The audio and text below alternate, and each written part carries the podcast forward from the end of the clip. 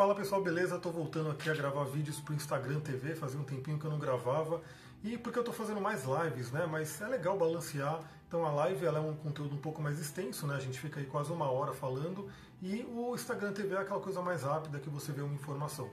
Bom, quero trazer uma, uma reflexão rápida. Na verdade, são curiosidades do mundo das pedras. Então, para quem não sabe, eu estou iniciando a terceira turma do curso de cristais online, né, que não é só cristais, na verdade, é toda uma transformação de vida que acontece. Quem quiser saber mais, fala comigo, manda um inbox, manda um direct, ou se você estiver vendo no YouTube, clica aqui abaixo, porque ainda dá tempo de entrar com o preço do primeiro lote. E o que eu quero falar um pouquinho sobre hoje, né? É a ancestralidade dos cristais, porque os cristais eles são utilizados desde os primórdios, né, desde muito, muito tempo.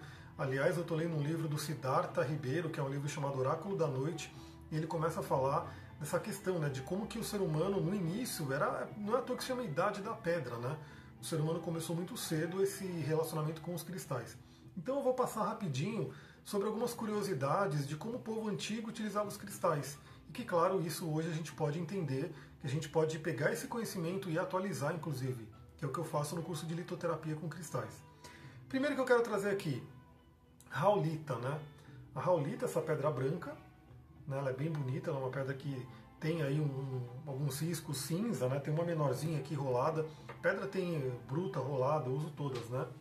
Então a raulita é muito conhecida pelos índios nativo-americanos como uma pedra que representa o grande espírito, grande espírito seria Deus, né? seria como eles chamam Deus, o Criador.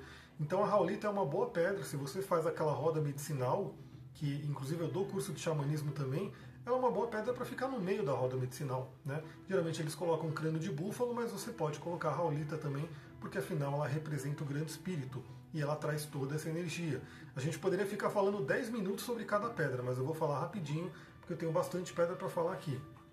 Uma que eu descobri, descobri hoje, eu li hoje, né? que os czares da Rússia eles presenteavam as pessoas que casavam com uma rodonita, né? porque isso aumentaria o amor, isso aumentaria a fidelidade, isso aumentaria a paixão do casal. Então olha que interessante, a rodonita. Outra pedra, né? também dos russos, vamos falar do, da Rússia antiga, Chungita, que é uma pedra muito utilizada aí já faz um tempo pelos russos para cura, né?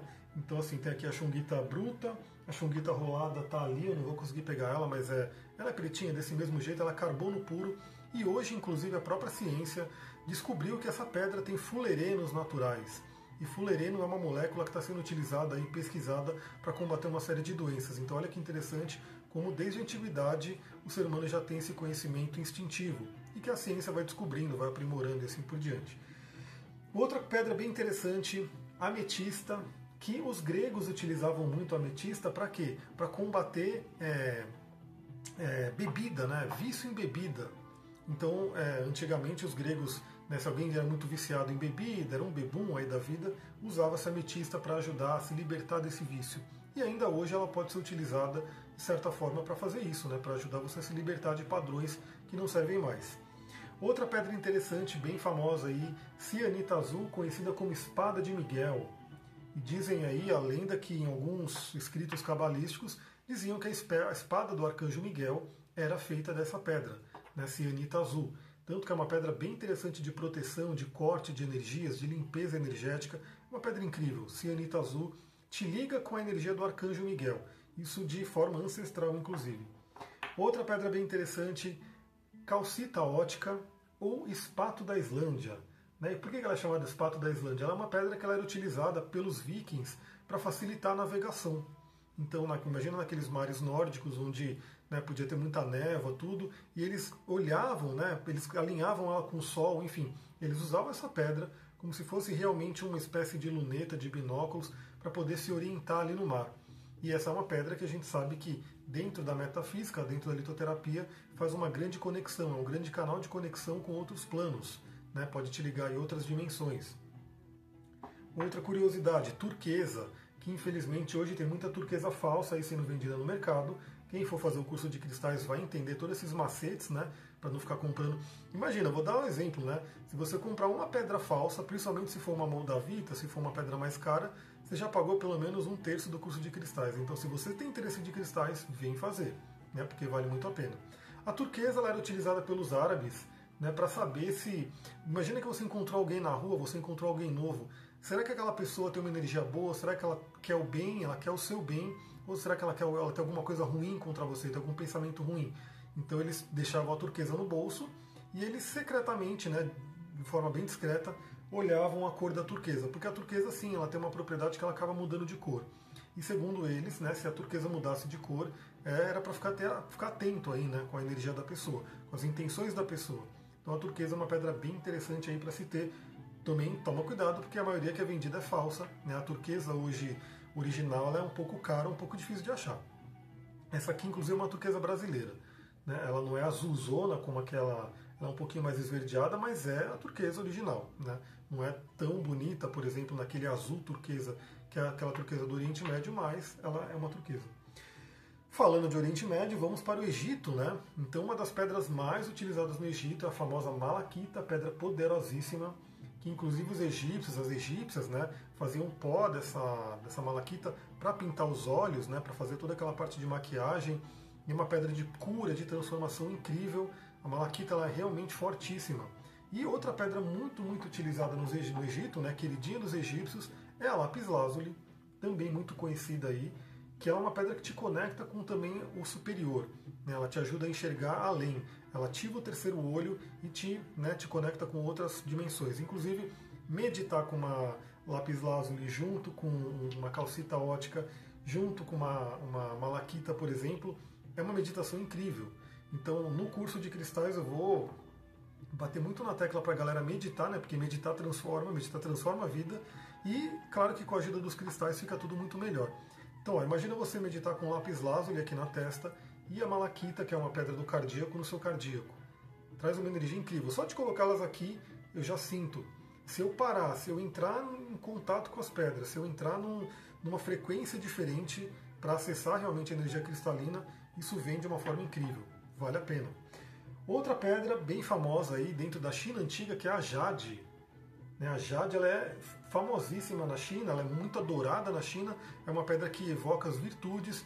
Inclusive, no curso de cristais eu dou uma aula bônus, que é uma aula de Yoni Eggs. Yoni Eggs, para quem não sabe, são aqueles ovinhos que o pessoal do taoísmo, da alquimia sexual, do Tantra, utiliza. Né? São ovinhos que vão dentro da Yoni, do canal vaginal, e faz um trabalho ali. E originalmente, como isso é uma medicina taoísta, os ovinhos eram de jade. Né? Hoje que se faz ovo de várias pedras e tem que tomar cuidado também, porque nem toda pedra deveria, poderia ir lá dentro. Então é interessante você fazer esse curso também para você entender esses conceitos. Será que você está usando o Yoni Egg de uma forma correta? Vale a pena entender. Outra pedra famosíssima, famosíssima, poderosíssima é a esmeralda. Né?